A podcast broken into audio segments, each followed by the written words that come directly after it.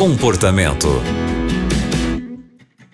Bem-vindo ao Comportamento. Estamos aqui mais uma vez para ouvir histórias, ouvir conselhos. Eu sou a Aline Carvalho. Hoje a Karin Oliveira está aqui com a gente, ela é psicóloga.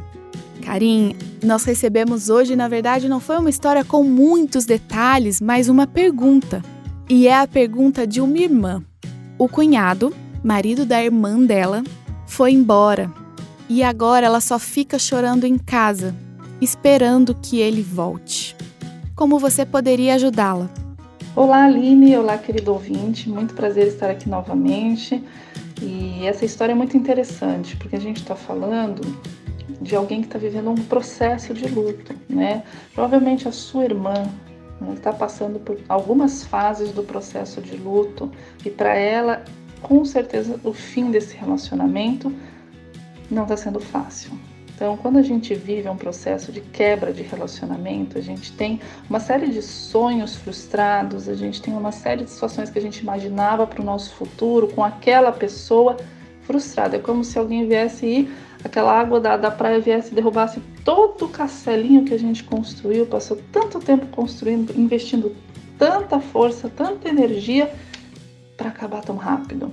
Então, nesse momento, você acolher os sentimentos dela é muito importante. A dor dela é real, ela provavelmente está sentindo, está frustrada, está precisando de colo, eu não sei exatamente o motivo dessa, dessa separação, mas ao mesmo tempo eu acho que nesse momento o ideal é você fortalecer ela. Primeiro, construindo a ideia do ser humano que ela é, das, da capacidade que ela tem, do que, que ela pode, do que, que ela consegue, de onde ela quer chegar, de ela se reconstruir enquanto pessoa sem precisar se apoiar em outra pessoa, mostrar para ela que o valor dela não está na mão de outra pessoa e que se ele voltar ou não, ela precisa olhar para ela. Então propõe atividades com que ela se envolva, se distraia, é, institua algumas rotinas. Se for necessário, procure uma ajuda profissional para ampará-la nesse momento, para direcioná-la, para mostrar para ela que tem outros caminhos que é importante nesse momento ela cuidar dela, olhar para ela, olhar para as capacidades, para as competências, para o valor que ela tem. Quando ela começa a focar nela e nas habilidades dela e no valor dela, muitas vezes ela tira o foco do outro.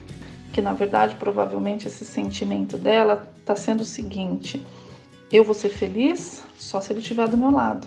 E isso não pode ser assim, não é uma realidade. A gente precisa ser feliz independente do outro. O outro vem para complementar a nossa felicidade, não para ser a nossa felicidade. Então a gente nunca tem que colocar a chave da nossa vida no bolso de ninguém, porque senão uma hora essa pessoa vai embora e a gente fica como?